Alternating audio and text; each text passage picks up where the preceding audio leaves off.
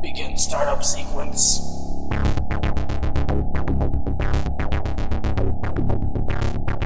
Sector A activating.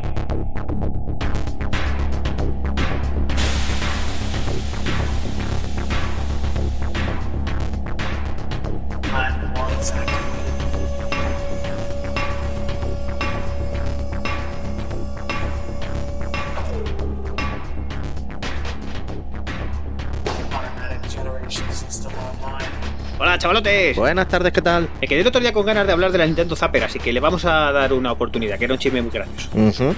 Hoy no te voy a cortar, hoy te voy a dejar hablar de ella, ¿ves? Porque claro, quiero decir, tú ibas tan tranquilo y decías, voy a disparar con mi pistola a la, a la pantalla. Y claro, te la cargabas porque era una pistola de balines y luego te ponían el culo rojo en casa, que antes, Sí, se, podía pegar es que- antes se podía pegar a los niños, no Sí, pasaba nada. no como ahora.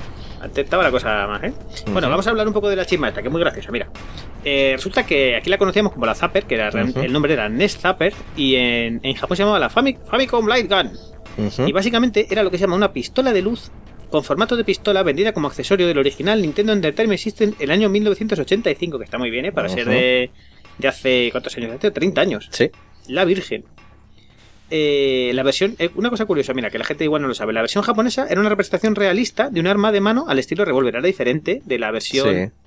eh, americana. Porque la Y, y versión era, americana... y- y era totalmente naranja, no Sí. como aquí que, que venía en dos colores. La, eh, pero esto ahora explicamos por qué, viene por aquí explicado. La, mm, cuando la, la sa- la sacaron en Norteamérica, se cambió la forma para que pareciera un arma de rayos de ciencia ficción poco realista.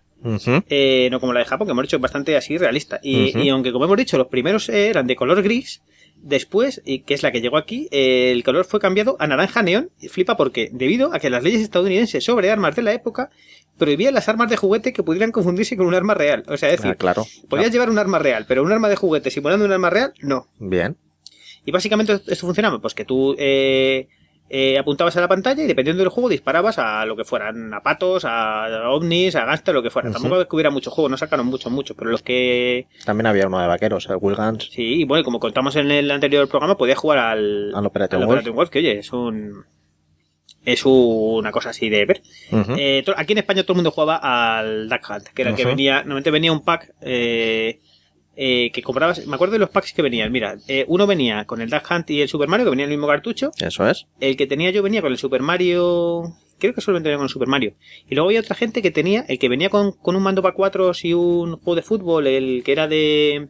De fútbol a lo, a lo cabestro, que hablamos de él en el juego Sí, de el, fútbol. el soccer. El- era, el, era el soccer, no, era... Bueno, no me acuerdo, luego lo buscamos. Que básicamente el que te daba patadas y eso. Sí, Que tenían los muñecos cabezones, de los Sí, del sí, estilo. sí, el, el instituto. Que... Eh, sí, sí, sí. Eh, bueno, eh, hoy sí que si le voy a poner una manzana, a la- una, una manzana, una cerveza a la boca para que me deje contarlo. Eh, porque tenía una, una manera de funcionar muy curiosa, que yo creo que esto después se ha cambiado porque él daba pie a que hicieras trucos lamentables. Sí. Resulta que cuando tú jugabas a esto, por ejemplo, ponías el Hunt, voy a matar unos patos, que me apetece asesinar cosas en digital, no en analógico. Ujú. Resulta que cuando tú disparabas, el juego lo que hacía era lo siguiente: ponía un, un fotograma, ponía en la pantalla en negro toda la. un, un frame, digamos, y luego ponía eh, un rectángulo blanco alrededor del sprite al que tenías que disparar, básicamente el jodido pato. Vale. O sea, lo que, lo que era la hitbox. Sí, eso es. Entonces, resulta que el Zapper en realidad eh, tenía un lector para detectar los cambios de intensidad eh, en la luz. Es decir, era un fotolector, digamos, un. no sé cómo llamarlo, sí, un lector de, de intensidad de la luz. Sí. Entonces, te decía básicamente si estabas apuntando al píxel iluminado o no le estabas apuntando.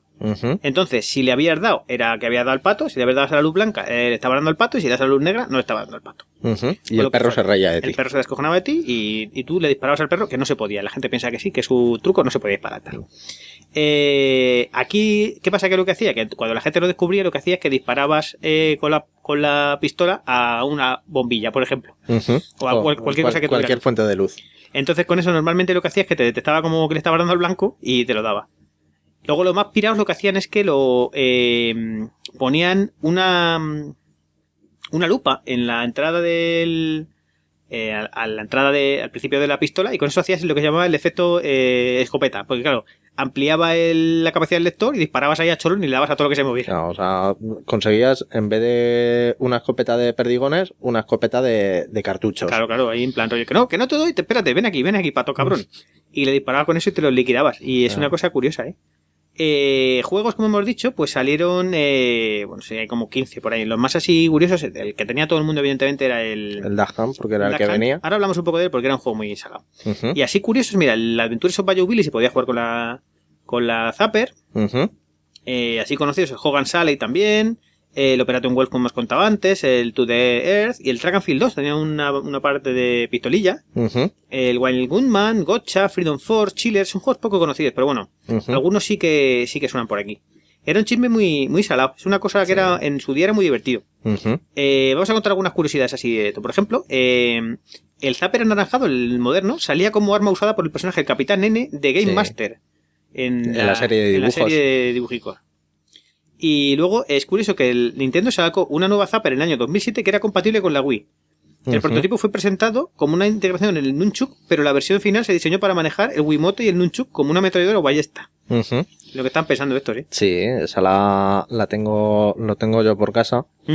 Es un, un artefacto de, de plástico que metías, metías las dos cosas, eh, tanto Nunchuk como esto, y lo controlabas. Eso sacaron un, un juego de, de Link, el Link Crossbow. Y era lo mismo.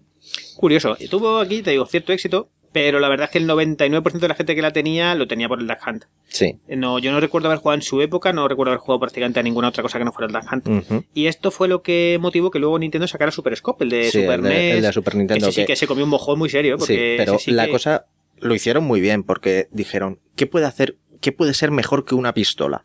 Un Un, ba- bazooka. un bazooka. Sí, sí, no, sí, desde luego nos conocían bien. ¿eh? Sí, sí, o sea, dice un bazooka. O sea, yo siempre quise tener el, el, Sí, el bazooka, pero no. Lo que pasa es que al final la idea era muy buena, pero al final la cantidad de cosas que puedes hacer son muy limitadas. Al final disparabas. eh, Y ya está. Yo el de Super sí que jugué alguna vez. eh, me acuerdo que había. Es curioso porque había una especie de Tetris que era rarísimo. Dice, ¿por qué estoy jugando al Tetris con un bazooka? ¿Debería ser el niño más feliz del mundo? No, tío, yo quiero disparar a naves y cosas que había otro juego de naves. El Super Scope venía con un.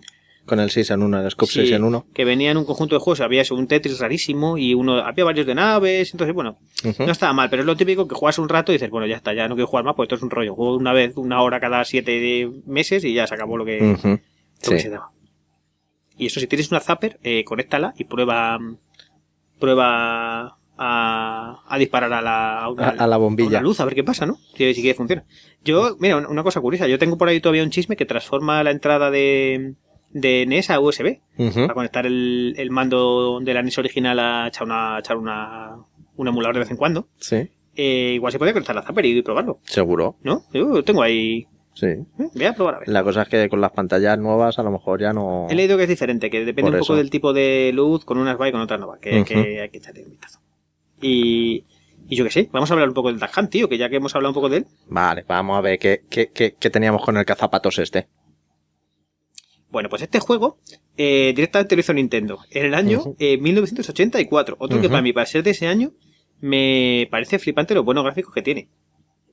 Tampoco era muy difícil. Eh, hombre, no, no pedía mucho el juego, porque al final ponía un- unos patos, un perro Sí, y, poco más. y ya, o sea, era, Era un muy colorido. un- era un césped, el cielo azul, alguna nubecita y los patos. Tenemos que ver la versión para Spectrum de este, a ver qué tal. Me da a mí que siendo de Nintendo no llegaría a nada. No, creo que no. Bueno, curiosamente, el productor del juego es eh, Gunpei Yokoi.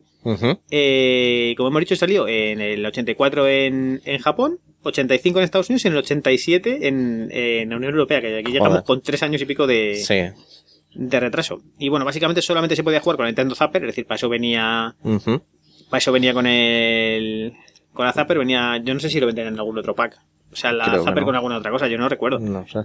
No, Bueno. es el, el- este es el típico juego que saca Nintendo como prueba de concepto de lo que se puede hacer.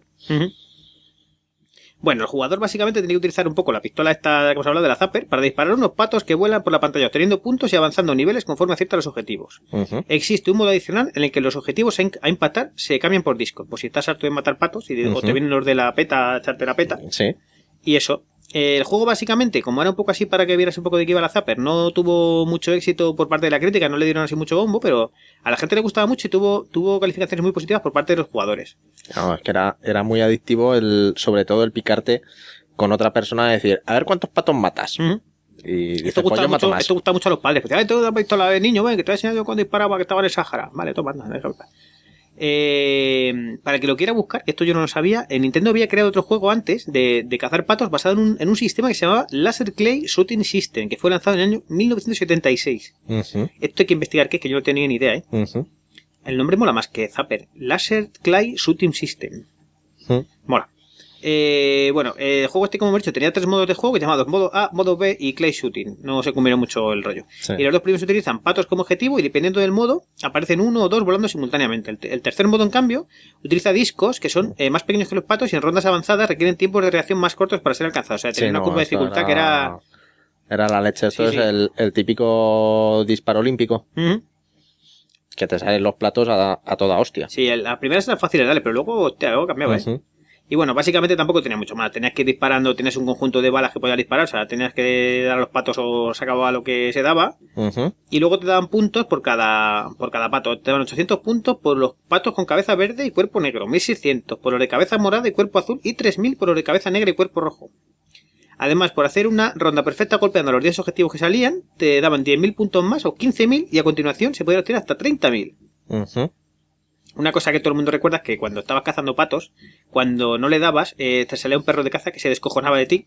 Sí, Este, este perro creo que luego ha salido en algún juego más por ahí. Sí. Tengo que mirar porque sí, sí. en cosas más modernas seguro que este, si, si no acaba saliendo en el... En el Smash Bros. en el Smash Bros. me suena, ¿no? de, hecho, sí, sí, la han metido Sí, sí, sí. como personaje. No saben, de- de- ya, se les, tiene, se o les sea, tiene que estar está, acabando ya. está- está el perro y el pato. Se les tienen que estar acabando ya lo- las cosas. Sí, sí.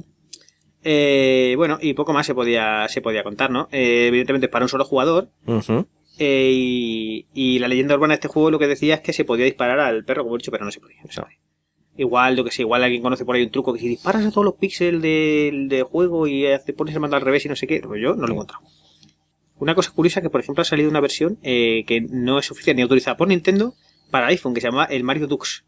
Ah, que básicamente era lo mismo, ir disparando a patos para, para disparar y matarlos a todos a la vez y, y tenías, aquí sí que tienes la posibilidad de matar al, al perro, que en este caso se llama. Mico. bien. Y no sé, poco más se puede contar. Sí. juego sí que le han dado, eh, pues eso, eh, eh, calificativos como atractivo pero repetitivo, que la verdad es que repetitivo sí era, ¿eh? Sí, Divertido por un momento, pero luego envejece tras algunas rondas de juego. Es lo mismo que un poco que lo de la Zapper y lo otro, un poco para un rato.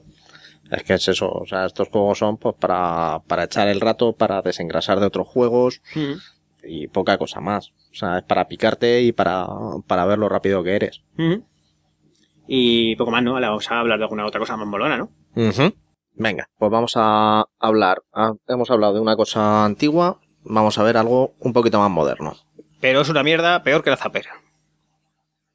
Empeza- he venido aquí a quejarme. empeza- empezamos bien. He venido aquí a quejarme. Eh, ¿De qué vamos a hablar hoy? Pues mira, es que yo, verás, sigo con mi énfasis de jugar a, a la NES en la pantalla de 47 pulgadas y sigo sin encontrar el chisme ideal. Tengo conectado el PC que dice, bueno, venga, me vale, pero claro, hay que entrar arrancando el PC, entrando al emulador, dándole, yo quiero un chisme que sea taca. O sea, un rollo Vale. Ouya, pero que funcione bien. Sí, o sea, tú quieres poner la NES y jugar. Sí. He mirado, mira, esta semana he mirado otra vez lo de 1980 arcade y está cao. Eh. Para el que tuviera ganas de tenerlo como yo, Nada, me da a mí que malamente. Eh, bueno, entonces me pillé, eh, digo, bueno, vamos a hacer otra prueba. Un, una especie de Chromecast. No, no Ujú. pillé un Chromecast porque vi que todavía andaban con rollos de... eh, no sé si ahora mejora, pero cuando yo empecé a mirar Chromecast, el problema que tenías es que solamente podías pasar lo que tú tuvieras en una pestaña de Chrome, de Chrome a la pantalla. Sí. Eh, Supongo que también valdría para Android, ¿vale? Pero al final no dejaba de ser un- una copia de lo que tuvieras en el S. Digo, es que esto es muy, muy mal. Pero bueno, han salido por ahí eh, otros productos que son básicamente el mismo chisme, que son, pues eso, Chromecast-like. Sí. Eh, y me pillé uno que se llama Zcast, Ujú. con mi idea de cuál. Eh, conectarlo con la, con la consola última que me pillo, con la JXD, poner esto Ujú. en la tele y jugar a la Nintendo eh, directamente. He aquí, craso error. Eh, me llegó el chip este, se conecta fácil, mola.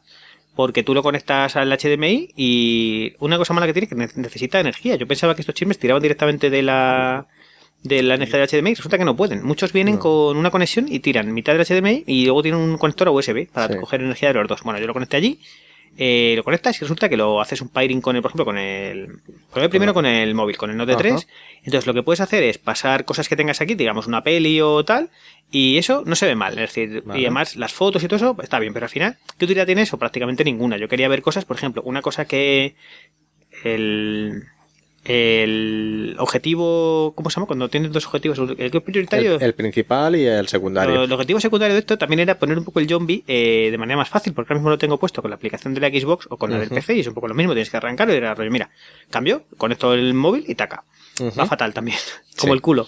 Porque sí que es capaz de reproducirlo, pero va tan lento que no, no renta. Es decir, eh, claro, de- desde que transmite del móvil a, a este chisme y tal, va horrible. no, Entonces, tiene un lag de la hostia. tiene muchísimo lag y encima, claro, piensa que está chupando del móvil, por ejemplo, en este caso. No renta, renta mucho más conectar el, como lo tengo yo, conectar el PC o la Xbox al, a la tele y eso. Digo, bueno, venga, pues ya que el objetivo secundario no, vamos a probar con lo de la NES. O sea, un dolor horrible. Eh, no era capaz de mover eh, el Castlevania de NES. Es decir, está bien eso, es decir, ¿eh? yo estaba jugando en la tablet y lo veía en la pantalla, hace, hace el mirroring bien, dices, bueno, bueno, venga, vale. Eh, lo movías y iba como con un segundo y pico de retraso, me cago en la puta, es que no puedo. Mira que lo intenté, digo, bueno, eh, juego con la velocidad de la tele, es decir, no miro la pantalla de, de la tablet, y- pero imposible, claro, porque el- el- los No. movimientos van desfasados y es un... Sí, son lo- imposible. Y, y- y los murciélagos ya te han comido mientras ya, tú estás Los saltando. perros me dejaban fino, claro. Eh, sea, imposible. Esto vale, no sé si el resto serán igual, pero este, por ejemplo, solamente vale pues, para ver pelis eh, o, o fotos o sonidos que tengas en un tablet o en otro PC, porque la verdad es que lo, lo que lo único bueno que tiene es que tiene un mogollón de posibilidades de conexión. Eh, eh, aguanta varios protocolos, aguanta DLNA, aguanta el mirror casting, este como se llame. Ujú. Lo que lo malo que tiene, claro, es que no puedes, al no ser un Android completo, no puedes instalar aplicaciones. Es decir, solamente es un dongle de comunicación. No puedes meterle, digo, claro, joder, le meto el zombie a eso y que lo que se, que se encargue el mismo de hacer sus cosas. Horrible, horrible, no se puede. Entonces ya Nada, ¿no? esto va a ser para tirar y para comprar un PC Android de esos de 40 pavos igual y de darlo de ahí. Yo sigo con mi énfasis. Y Algún no día lo lo- intentaré. Y, y no lo consiguen, ¿no? No, mira que lo intenté, estuve cuando estuvimos mirando el tema de la Ouya y de la stick, de la Game Stick, y me seguía tirando muy para atrás el tema de los markets cerrados que tenían y de ver qué, qué te dejan hacer, qué no te dejan hacer, que eso es un rollo patatero. Entonces, Sí. de momento no. Yo, yo estoy muy tranquilo, pues sigo jugando con mi JXD, eh, 7 pulgadas en la mano, que está muy bien, va de puta madre. Lo único, pues yo quiero jugar en la tele. Y Ya. no se puede. No se puede. Pues nada. Inventar Hace- algo. hace- haces como con la Zapper, te pones una lupa en la JXD y así lo ves en más grande. Ay, qué dolor. Bueno, pues poca cosa más, ¿no? Yo creo que ya está bien. Ya te has quejado mucho. Me cago en.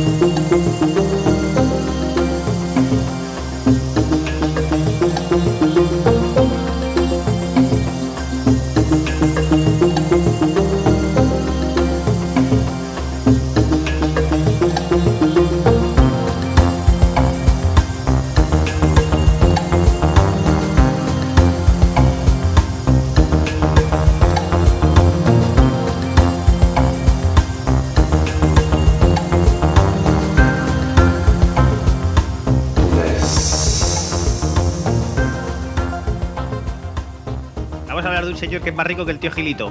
Joder, pues ya es demasiado, ¿no? Te, digo yo una cosa, el tío Gilito también, ¿a qué guardaba todo aquello las monedas en una, en una cámara? ¿Qué decir?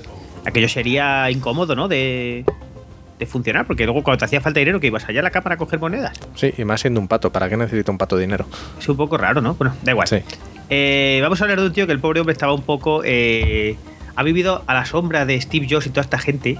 Pero que a mí me molaba más, tío. Era un tío súper chulo. Y mira que es que el hombre, claro. eh, bueno, del, del señor que vamos a hablar es del señor Wi- William Henry Gates III. Más conocido por el mundo entero como Bill Gates. Sí, o Billy Puertas. Sí, sí. Eh, que evidentemente es el creador de Microsoft y uno de los señores con más dineros del universo. Ujú. Y que tiene más que tú y yo juntos, y así te lo digo. Eso es fácil. Eh, y vamos a contar un poco la historia de su vida, que es un tío muy interesante. Ya digo que está un poco. Pues eso, eh, su leyenda está un poco ennegrecida, ensombrecida, o digamos de alguna manera, pues por eso, por la de otros genios que han pasado y que se han hecho un poco más famosos, porque en los Ujú. 80 y principios de los 90 era el, o sea, el futuro, o sea, el, el tío así que moló, el que molaba era Bill Gates, pero después se lo ha comido sobre todo Steve Jobs, eh, un poco luego algún otro por ahí, algún hacker estilo Kevin Mitnick, del que ya hablaremos. O sea, va a un poco a ser de ser el genio a ser un poco el friki, Ya, el friki forrado. ¿Sabes la diferencia entre Bill Gates y Steve Jobs? Eh, que estaba vivo y el otro muerto. Sí, mayormente sí. Eh, claro, es lo que tiene. Eh, es lo que tiene este. eh, Bill Gates se gasta los dineros en que le cuiden la salud y el otro tomaba manzanas cuando tenía cáncer. Y claro, así Claro. es que te mueres al final. Sí, es lo que tiene. Bueno, vamos a contar un poco la historia de su vida, que es muy curiosa. A mí me, me mola mogollón. Ujú. Este señor nació en Seattle, en Washington, el 28 de octubre de 1955. Eh, un- una cosa graciosa es que el tío se llama William Henry Gates III porque es el tercero de su generación. Sí. El, De- eh, de al- su al, nombre. parecer su padre, que era el segundo, eh, bueno, podría haber sido William Henry Gates 3.1, hubiera sido muy gracioso. Sí. Bueno, este- su padre era William Henry Gates II, era un famoso abogado. Y según estaba leyendo esta mañana, William Henry Gates I había sido alcalde. Está bien. Me imagino que de Seattle o de algún sitio por ahí más pequeño. Pero Sí, bueno, sí, es, pero vamos, que es una, una familia que, que lleva en principio el éxito metido en, en los genes. Sí, la progresión es que William Henry Gates III sería el presidente del universo. Oh, Y Dios. el, y el menos uno sería Dios, sí, claro. El, el enemigo final de fin de fase es. Bien, bien. En fin. Eh, bueno, este hombre se le conoce básicamente como ser, por, ser empresario, informático y filántropo estadounidense. Lo de filántropo yo creo que habría que ponerlo en, en Comic Sans eh, a 72, por lo menos. Luego contamos por qué, básicamente porque es que este señor eh, tiene el... ¿Cómo se llama esto? La- no, es, no una ONG, es una fundación Sí. filantrópica más grande de la historia. Sí. Según La, que, un poco la- que más números. dinero da. Andaba, me parece que había, había donado unos 38 mil millones de dólares. Sí. Él solo, tú eso, flipa, eso- ¿eh? eso solo para una cosa. Tú Pero bueno, luego lo vemos. Bueno, eh, este hombre, eh, como hemos dicho, aparte de filántropo empresario, es lo, es lo más conocido por ser cofundador de la empresa de, de software Microsoft junto con el señor Paul Allen, que es otro, es otro señor que está ahí siempre, que le hace poco caso al hombre. También habrá que hablar de él algún día, porque también es importante. Y su fortuna eh, está estimada en unos 81,5 mil millones de dólares de la época, según Forbes, lo que lo convierte en el hombre más rico del mundo. Bien. Además, este hombre, como hemos dicho, ha donado eh, hasta la fecha 38 mil millones de dólares mediante su fundación que se llama Bill y Melinda Gates, que la señora está Melinda su mujer. Sí. Eh, y que, total, que si no le hubiera gustado el tema de dar dineros, tendría 120 mil millones de dólares. No está mal. Eh, y una, una cosa curiosa también es que estaba viendo esta mañana es que echando cuentas, la- hay gente que se dedica a calcular la fortuna eh, comparada a lo largo de la historia y a este hombre eh, se le asigna la duodécima persona eh, fortuna mayor de toda la historia. Es decir, se corrige por, por, el tema de... Por época histórica y, Claro, claro, y y se, inflación y el tal. cálculo y el- eso, el, el duodécimo de toda la historia, mira, había, esta- había un- alguno en la lista que era muy gracioso. Ujú. Le voy a pegar un, le voy a pegar un vistazo y leo algunos, que aunque no venga a cuento está muy salado. Pero nada, cuento, pero bueno.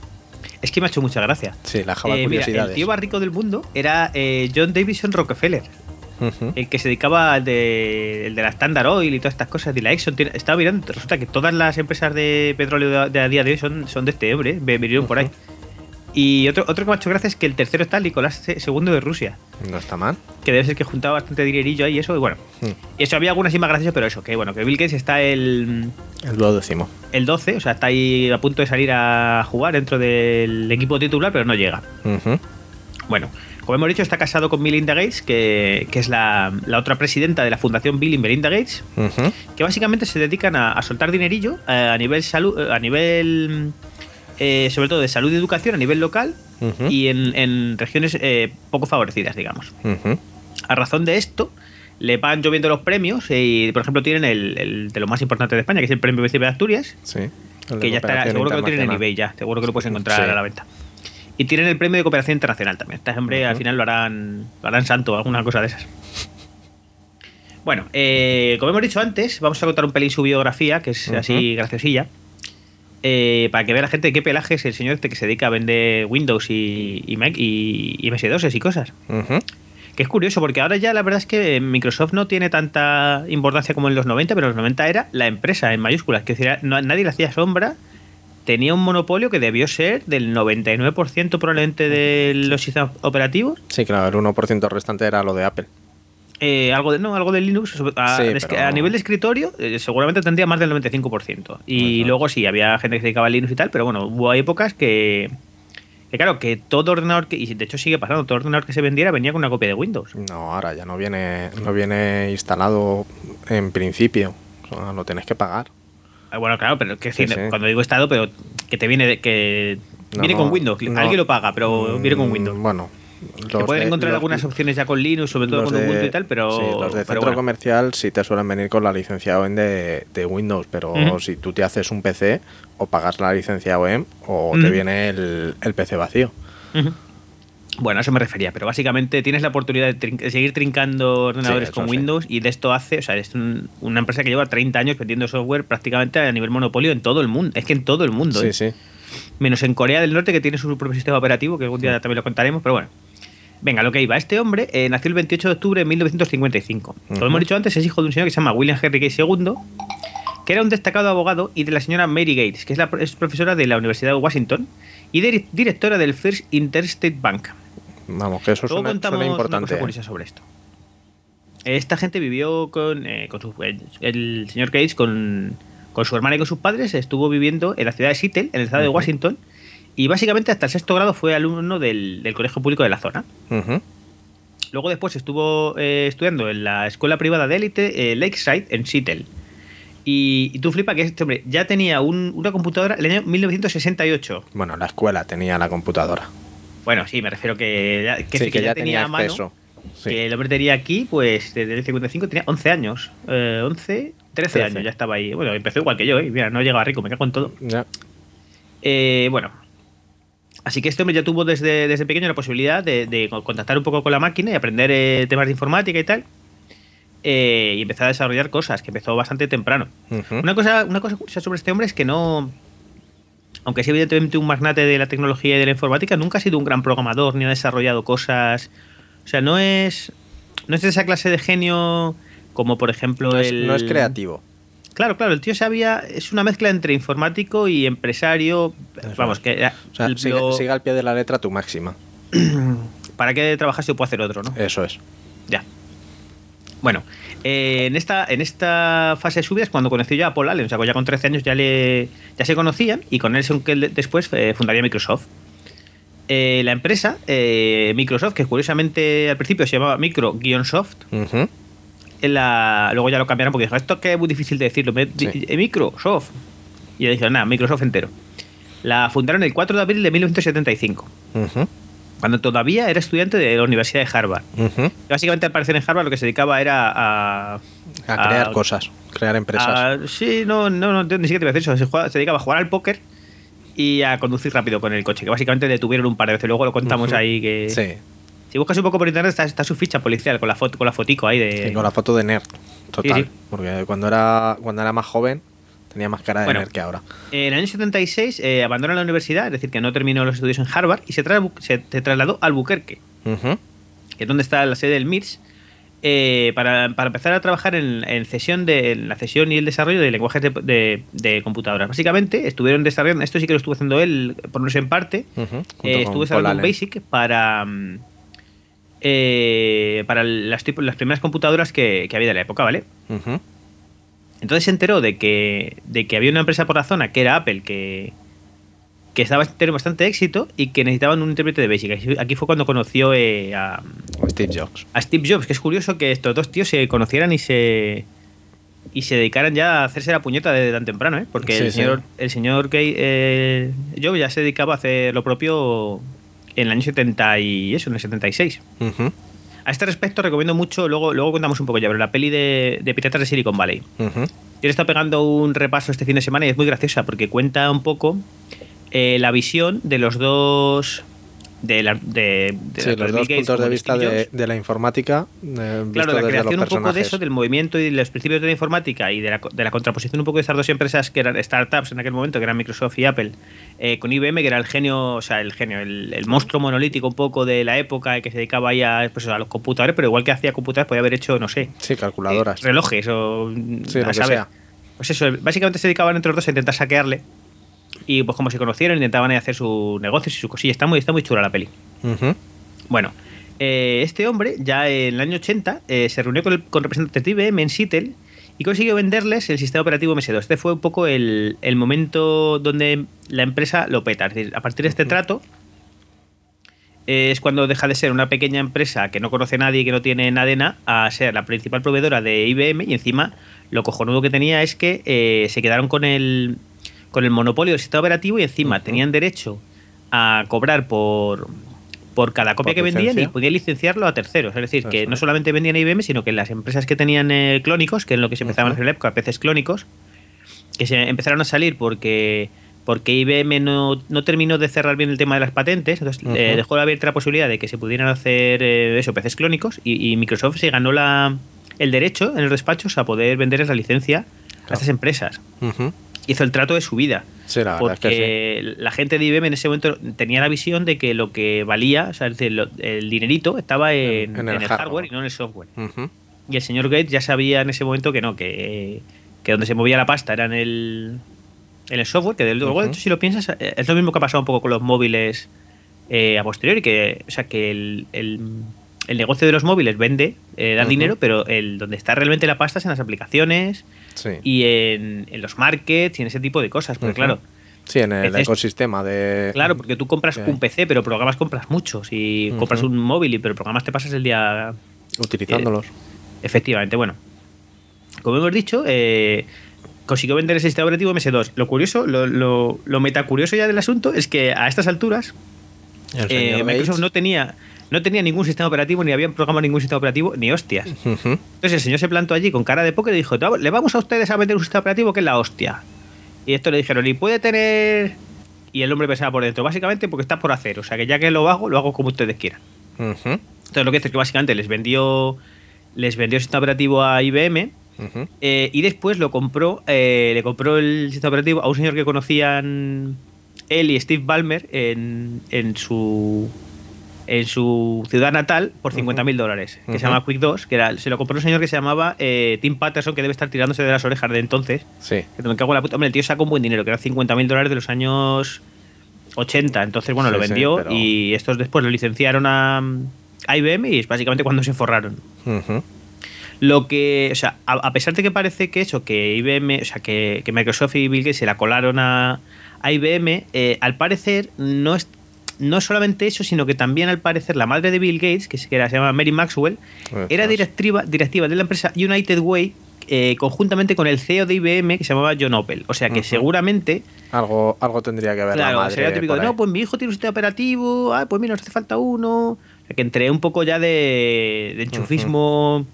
Una cosa es que el tío valía y que tenían capacidad, pero también seguramente si no hubieran Sí, tenido sí. ese contacto, no hubieran sido capaces de... De meterse de ahí en. IBM.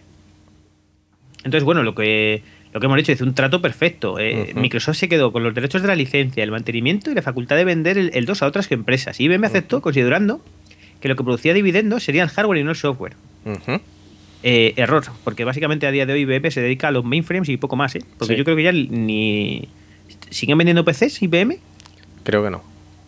Pues creo, que de esa, creo que esa división ya, ya la cerraron. Sí, no, de lo que- de- desde luego lo que da dinerillo ahora mismo son los mainframes, los ordenadores gordísimos, estos que Ujú. hacen cálculos con cosas. Bueno, eh, una vez que básicamente empezaron a vender aquí, hacerse con un, un pequeño monopolio que iba ampliándose, porque claro, el mercado de PCs aquí todavía en el año 80 era muy pequeño, pero claro, Sí. ya igual el 90% de los ordenadores que se vendían eran IBM en ese momento, porque bueno. Apple tenía su, su negocio, pero ellos tenían su propio sistema operativo y iban por otro lado, pero tampoco es que se vendieran tanto como los que vendía IBM. Sí, aparte siempre ha sido más de nicho. Claro, entonces, bueno, eh, no se quedaron, no se durmieron en, las- en los laureles, hicieron un buen sistema operativo, es decir, cogieron el, el Q2 de este hombre, es cierto que lo tocaron un poco porque sí que lo modificaron para hacer algunas cosas un poco más fáciles y para que fuera un poco más tal, pero aunque la base era esta, eh, ya, ya estaban pensando en la siguiente ampliación que era eh, la, eh, la puesta en marcha de un, de un entorno gráfico como el que había demostrado Apple, en la que ya jugaban eh, parte pues la interfaz gráfica y el ratón, que, eran inventos de Xerox de la época. Y Apple, a su vez, eh, había tomado prestado la idea en su ordenador Lisa, que es lo que estaba trabajando en este momento, Eso es. eh, y a su vez eh, Bill Gates y Microsoft lo tomaron eh, prestado del ordenador Lisa que cayó en sus manos en una presentación que se hicieron eh, de parte de... O sea, les, les- les invitaron a verlo desde, desde Apple a Microsoft y dijo, dijo Bill Gates, ah, un momento, a ver, eh, coger, guardar copo, idea eh, y ya está. A proyectos y en cuanto volvieron otra vez al, al despacho dijeron, la venta haciéndome algo igual, mejor, más barato y... Hombre, pero esto ayer. también cayó en sus manos eh, debido a la, a la alianza Apple-Microsoft, que fue Bill Gates que dijo, eh, vamos a mejorar vuestras hojas de cálculo y otros programas de pues, procesadores de texto y... Sí, o sea, básicamente y de- y aquí se la lió. cositas, o sea, Al menos en este, en este tema, Bill, eh, Bill Gates resultó ser muchísimo más inteligente que Steve Jobs, o Steve Jobs demasiado confiado en Bill Gates, que debe ser Eh, bastante. Sí, tiene, tiene cara de embaucador. Sí, sí, o sea, O sea, quiero decir y que. aparte, si- si Tiene lo típico de, a ver, a ver ese ordenador que estáis trabajando con él, mira, pues Ujú. este es el Lisa, ah, vale, uy, tiene un ratón, uy, a ver, uy, ¿y esto, está, esto tiene patente? No, bueno, estamos, vale, vale, espera, espérate, ahora vengo, Ujú. voy un momento al baño, ahora vengo. Es que es eso, o sea, si, si, en, si en Harvard jugaba al póker, algo se le quedó de las partidas. Y bueno, básicamente a partir de este, de este, de este trío calavera un poco de Xerox, eh, Apple, Microsoft y las alianzas que había entre ellos, eh, pues eso, eh, Apple sacó su sistema operativo Macintosh ujú. Y, y Microsoft sacó Windows, que era básicamente una copia descarada, pero claro, que venía, por un lado venía instalado, eh, eh, las primeras versiones de Windows corrían sobre MS2, era una interfaz gráficas, pero el sistema operativo era el mismo, tú tienes que tener instalado MS2 y luego encima instalabas Windows 3.1. Esto, esto siguió pasando Eso hasta es. bastante adelante, hasta creo que hasta Windows XP no fue ya Sí. el primero que era un sistema operativo propio, completo. Es decir, antes Windows dos. 95 tenía su MS2 debajo y todo el rollo. Entonces, claro, aprovecharon por un lado la enorme. Eh, por un lado, la confianza que tiene la gente ya en sus productos, el, el conocimiento que tiene la gente de MS2, y que muchas, much- vamos, muchísimas de las empresas preferían eh, Desarrollar eh, programar para- y desarrollar, claro, para MS2 porque era el estándar de la época. Entonces, claro, en cuanto pasaron a Windows, la gente se pasó masivamente a Windows y le quitaron el toque original, que era lo que podía haber, lo que lo podía haber petado de Macintosh. Si, si MS2 hubiera seguido siendo la única opción, sin, sin sistema gráfico, menos la gente que usa Win Commander, que son unos desgraciados Eh, eh, pues hubiera sido otra cosa. Pero claro, eh, sacar, sacó Microsoft Windows, salió Macintosh y la gente dijo, mira, prefiero seguir con mi, con mi tandem eh, IBM PC Windows o MS2 Ujú. antiguo Windows y seguir funcionando mis, mis aplicaciones, porque las mismas aplicaciones seguían funcionando, incluso las antiguas. Entonces, claro, ahí fue cuando hundieron a, a Apple y ya no nunca más volvió a levantar cabeza hasta finales de los hasta mediados de los 2000 cuando empezaron ya con otros rollos con sus iPod y sus iCosas y sus ordenadores el- diferentes. el tema de la retrocompatibilidad en, en DOS y en, y en Windows es algo que le ha dado muchísima Sí, lo han petado. Es posición estratégica vamos, de yo mercado. que.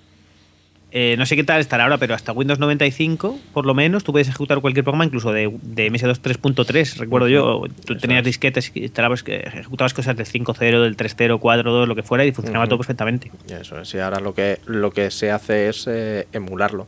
O sea, cosas como la, la página esta de videojuegos eh, GOG. Ya. Lo que te hace es meterte un- una capa por encima que te lo hace ejecutable. Y lo virtualiza, como Eso por es. ejemplo como otras aplicaciones como la de DOSBox. Yo llevo un Eso DOSBox en, en mi móvil que al final es una versión de Ujú. DOS que corre sobre el móvil. Ujú. Y ahí sobre esa, por ejemplo, corre Civilization o corres lo que tú Sí. quieras. Pero al final es un MS2, que es un sistema sencillito, pero que funcionaba muy bien. Era una buena base, la verdad. Sí. Era bastante limitado. Si te daba para dar lo que daba, entonces luego cada programa Sí, tenía que. de tan hacer- limitado que claro, era, si tenía que hacer robusto. cualquier tratamiento de gráficos o lo que fuera, al final tenía que hacerlo cada uno de los programas. Entonces, bueno. Pero que era eso, de, de tan limitado que era, era robusto. Sí, O sea, era no- una base, no- pues al final era. podía- incluso se, se puede decir que era una versión aún más limitada del, de una shell de Linux. Que Linux, por ejemplo, por lo menos a estas alturas ya era multiusuario y era. Sí, sí. y Era- tenía más leche. cosas. O sea, esto es una versión, es una cosa, una especie de, de shell monousuario y encima ni siquiera tenía un buen soporte de red ni nada. Era pues para hacer tus cosas tú en tu ordenador. Bueno, eh, como hemos dicho antes, desde el año 2007 eh, Bill Gates ocupa el segundo lugar de la lista de las mayores fortunas personales realizadas por la revista Forbes. Detrás del empresario mexicano Carlos Slim. Pero debido a fluctuaciones en el patrimonio de estos dos magnates, sus fortunas quedan en 72,7 y 72,1 mil millones de dólares respectivamente. Nah, Que tampoco van a discutir. es más, no, venga, Sí. va, tú eres más rico. No, tú, no, no, tú, espérate, venga, que compro aquí. Como decía, que en el año 94 compró un manuscrito de Leonardo da Vinci por 30 millones de dólares. Ah, sí. Le sobraban, los tenía en el bolsillo. Sí, aparte, bueno, como hemos dicho, este hombre eh, poco a poco se ha ido retirando un poco de la vida pública y, de- y es cierto que desde el año 2006 eh, se ha ido eh, yendo, pero poco a poco, para que tampoco quedara un poco descabezada la empresa, porque es. su sucesor era el señor este Steve Ballmer, que es un tarao, calvo, que ya no hace más que gritar en todos los lados. Que ese es un poco su... Así un poco lo que sabía hacer, digamos. Ujú. Este sale, por ejemplo, en la peli de Silicon Valley sale, de los piratas, es un tarao. Yo ya, ya había leído sobre él y vamos, no, a mí no me es un tío que no me parece no sé, o sea, no sé cómo ese hombre ha acabado siendo el, el chef de Microsoft, pero ahí lo tienes. Básicamente le conocían desde la época de Harvard y bueno, al parecer eran bastante amigos de. Pues eso, él, él eh, Paul Allen y. Y Bill Gates, y al parecer, bueno, tenía confianza y el tío, bueno, pues eso. Pero vamos, que creo, si no recuerdo mal, ya, ya, si, ya no es presidente o, o le queda muy poco para seguir siendo. Ya lo han, lo han en movido. principio creo que ya Bill Gates ya no es presidente. No, no Bill Gates, Steve Ah, Palmer, Steve también lo han- lo han movido. Sí. Bueno, el día 27 de julio de 2008 abandona sus labores al frente de Microsoft, cediendo el control de la empresa a Steve Ballmer. Y al parecer desde ese momento se ha ido, se ha ido reduciendo y, y cada vez dedica más tiempo a la fundación Bill y Me- y Melinda Gates, ¿vale? Eh, bueno, como parte de su, de su vida personal, este hombre está casado eh, eh, con Melinda, como hemos dicho, con Melinda Gates y en el, año, en el año 85 fue nombrado como uno de los 50 solteros de oro más codiciados de, de Estados Unidos. Y su- se casó con la señora esta, con. Melinda French originalmente, que ahora es. Melinda Gates, en el año 1994. Ujú. Según estaba leyendo esta mañana, además es curioso porque el tío, como no le molaba que le sacaran fotos, alquiló una isla entera para, sacar, para hacerse sí. la boda. Eh, y, y todos los eh, todos los helicópteros de los alrededores, para que nadie pudiera ir a acercarse allí a hacerle Eso las es. fotos. Dijo, alquíleme usted todo lo que tenga, los helicópteros, los barcos, los aviones, los coches, las motos, los triciclos, todo. Tome usted todo el dinero que quiera. Compra como en los Simpsons, esto de voy a comprarle todo. Eso es. Como no había drones, pues no los podía alquilar. Bueno, menos mal. Bueno, al parecer eso, eh, pues eso, está casada con esta señora, con, con Me- con Melinda French, ahora Melinda Gates, tiene tres hijos, que se llama, uno se llama Jennifer Catherine, eh, Phoebe Adele y Rory John, que nació en el año 99. Ujú. Y viven en una cacho de mansión que te cagas en el lago Washington, en Medina. Bien. Y al parecer está creando un poco, es, es curioso, yo no sabía que este hombre tenía tanta tendencia religiosa, pero sí, al parecer está creando a sus hijos ahí en rollo, pues eso, de... Sí, en la, De- en la fe de. en la fe cristiana, que era como, no sé, no le pega mucho, ¿no? Siendo así una especie de magnate informático, telecosas, pues no sé, pero bueno, Bueno. cada uno, cada uno. También mira, mira lo que viene ahora. Eh, también es vegano, es verdad, esto es O curioso. sea, ¿eh? que es que- Eh, eso, mira, Ten- sí que ten- le pega más y era cierto que era más Steve Jobs, pero no sabía que este hombre era vegano. Teniendo, teniendo pasta puede ser lo que quieras. Sí, sí, sí, estaba, de hecho estuvo, no sé si lo contamos por aquí, estuvo trabajando en un proyecto para que... Ahora, ahora lo busco, que para que... Viene, viene después lo de las semillas y eso. Que y las con semillas sabor con a carne. sabor a carne, digo, pero Sí. tú no vegano, cabrón. Sí. Por aquí lo pone, mira, en un... eh, está trabajando junto a un señor que se llama Peter Thiel, que es el, el cofundador de la empresa PayPal. Ha respaldado la creación de huevos artificiales a base de plantas fáciles de cultivar. Y también aseguró en una ocasión previa que el futuro de la carne es vegano, lo cual va en sintonía con una propuesta que había hecho para crear semillas transgénicas que tuvieran sabor a carne. Vamos, que, que es vegano de boquilla, pero está deseando comerse un filete. Sí, sí, no, es que es vegano, pero si trinca un filete o una hamburguesa del McDonald's, se la trinca igual, ¿eh? Claro, como lleva lechuga. Es vegetal. Bueno, eh, lo que de verdad que les honra mucho es lo del tema de la, mm, de la Fundación Bill y Melinda Gates. Te van gastado, ya te digo, unos, pues eso, deberían dar ya unos 40 mil millones de dólares, 38 mil millones de dólares. Eh, y han trabajado en, en gran cantidad de proyectos. He leído esta mañana el listado y eran enormes. Han trabajado, por ejemplo, muchísimo en temas de prevención del SIDA en la India, que es como al final, mira, esto Sí. está muy lejos, o sea, es que ni siquiera, mm, ni siquiera gastan todo su dinero en, en programas locales que pueden afectar a Estados Unidos, sino que al final pesa bastante en global. Eso es la de vacunación también para, para niños. Mucha cosa de, de niños. Han- tienen, por ejemplo, tienen eh, cinco años, eh, durante cinco años han pagado 500 millones de dólares para la lucha contra el SIDA, la tuberculosis y la malaria. En 132 países. En diciembre de 2009 tiene un una capital de 38.500 millones de dólares según la propia fundación. En el año 2010, por ejemplo, Bill Gates y Warren Buffett inician la campaña de Giving Pledge para conseguir que los hombres más ricos de Estados Unidos donen al menos un 50% de su fortuna en vida o como herencia filantrópicamente. Por Esto ejemplo, no han sé yo estado... si lo han conseguido. ¿eh? ¿Eh? Que no sé yo si lo han conseguido. Hombre, él por lo menos yo creo que, según he leído, tenía intención de dar el 90% de su fortuna y aún así tendrá sus hijos para comprar Sí. salchichas y caramelos y cosas. No creo que le falte. Ujú. Algunos de los otros eh, eh, proyectos en los que he trabajado, por ejemplo, son eh, Iniciativa Paz para la vacuna contra la malaria, 456 millones de dólares. El United Negro College Fund, que es un programa de becas para estudiantes negros, que- con 1.370 millones de dólares. ¿eh? ¿Tú flipas? Sí. La cantidad Sí, de pasta sí. que sueltan. Eh, 355 millones contra la polio. 90 millones solamente, por ejemplo, en escuelas de Memphis. Eh, en Save the Children, 112 millones de dólares. 60 millones de dólares para iniciativa para, como objetivo para preparar a más estudiantes para que vayan a la universidad. O sea, que tienen aquí un listado Sí. enorme, pero además que se te va la olla con la cantidad de, de dinero, sobre todo, y de proyectos que tienen. Tienen muchísimos. Es una cosa que de verdad que les, les honra muchísimo.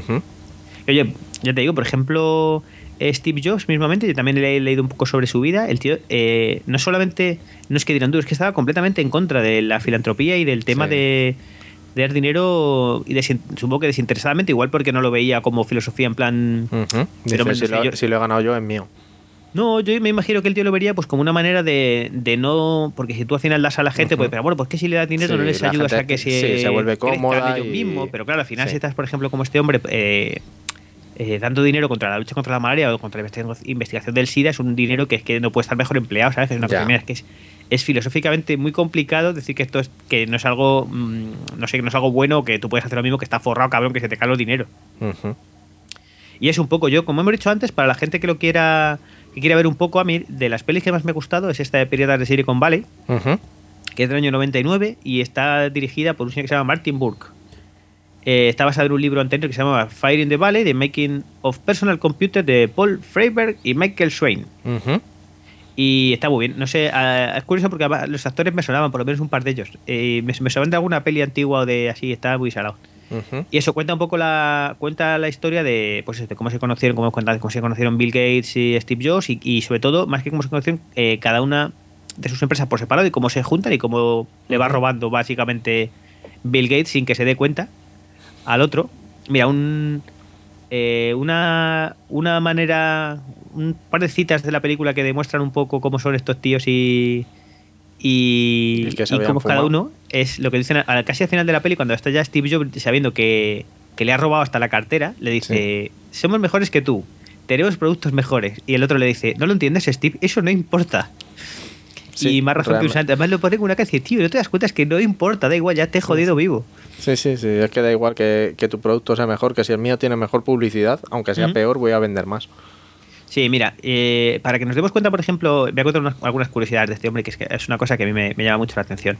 Eh, una de las, pa- para que nos hagamos una idea de la- del dinero que tiene este hombre, eh, viene aquí una comparación con Michael Jordan. Mira, cuentan que Ma- Michael Jordan, una vez ya retirado, se factura eh, 40 millones de dólares al año. Es decir, unos 200.000, eh, creo que son 200.000 dólares eh, al día o trabajo, Sí, no sé. ciento- Eran 40 170 millones. 178 mil. Bueno, y aquí básicamente van contando pues que eso, que si duerme 7 horas genera 52.000 dólares. Hablamos de Michael Jordan. Si va al cine, eh, la, la entrada le cuesta 7 dólares, pero genera 18.000. Ujú. Si hace un huevo duro en 5 minutos, gana 600 dólares mientras lo cocina. Bueno, viene un montón de aquí y dice, mira, eh, por ejemplo, el año pasado ganó el doble de lo que ganaron todos los presidentes de la historia de Estados Unidos combinados. Y al final te dice que si este hombre ahorrara todos sus ingresos durante 500 años, aún tendría menos dinero que Bill Gates tiene en este momento. Que no está nada mal, ¿eh? Flipa, ¿eh? O sea, la cantidad de... Claro, que estamos hablando aquí de miles de millones de dólares de, un sol, de una sola persona que lleva, lleva amasándolos pues eh, tre- 30 años, ¿sabes? Sí. Es que es brutal. Y bueno, eh, por ejemplo, vamos a contar alguna cosa más para que la gente se dé cuenta. Un, un poco la visión que tenía este hombre es que uno de sus primeros programas que creó fue una, una, una agenda eh, para mantener organizada su propia agenda personal y la utilizaba para apuntarse a las clases en las que estaban las chicas más guapas y tener tarde, eh, libre las tardes de los viernes. Vamos, la chorba agenda. La chorba agenda de los 80. Bien. Al parecer, por ejemplo, también tiene un coeficiente intelectual, un cociente intelectual de 160, que claro, totalmente ayuda, ¿no? Sí, la verdad es que.